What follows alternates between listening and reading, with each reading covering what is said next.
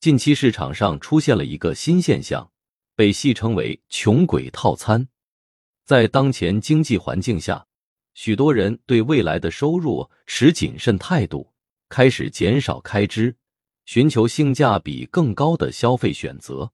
这种消费趋势的转变体现在各个层面，例如，曾经热销的几千元一件的高端羽绒服销量下滑，而价格亲民的几十元军大衣成为了新的热门。商家敏锐的捕捉到了这一消费趋势。开始推出价格更加平民化的产品和服务，以满足日益增长的节约型消费需求。我们可以看到，一些知名品牌也开始调整其产品策略。喜茶和瑞幸咖啡等知名饮品品牌纷纷推出价格更亲民的产品。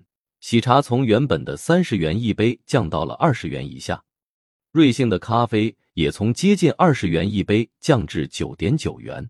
连零食品牌良品铺子也开始宣布旗下部分产品打折销售。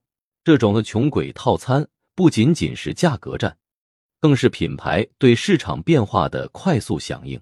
在经济大环境的压力下，消费者的购买力和消费意愿都在发生变化。在这样的市场环境下，只有真正符合消费者需求的产品，才能在竞争激烈的市场中脱颖而出。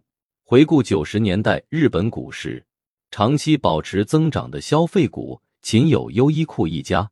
优衣库之所以能够实现长期增长，核心在于其紧紧抓住了消费者对性价比的追求。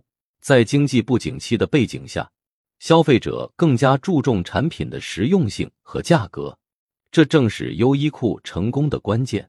从这个角度来看，穷鬼套餐的流行。不仅是经济环境变化的产物，也是市场和消费者需求演变的反应。在未来，我们预计将有更多上市公司加入这一趋势，推出更多符合消费者实际需求和预算的产品。在这个过程中，只有那些能够准确捕捉到消费者心理、提供性价比高产品的品牌，才能在变化的市场环境中保持长期的竞争力。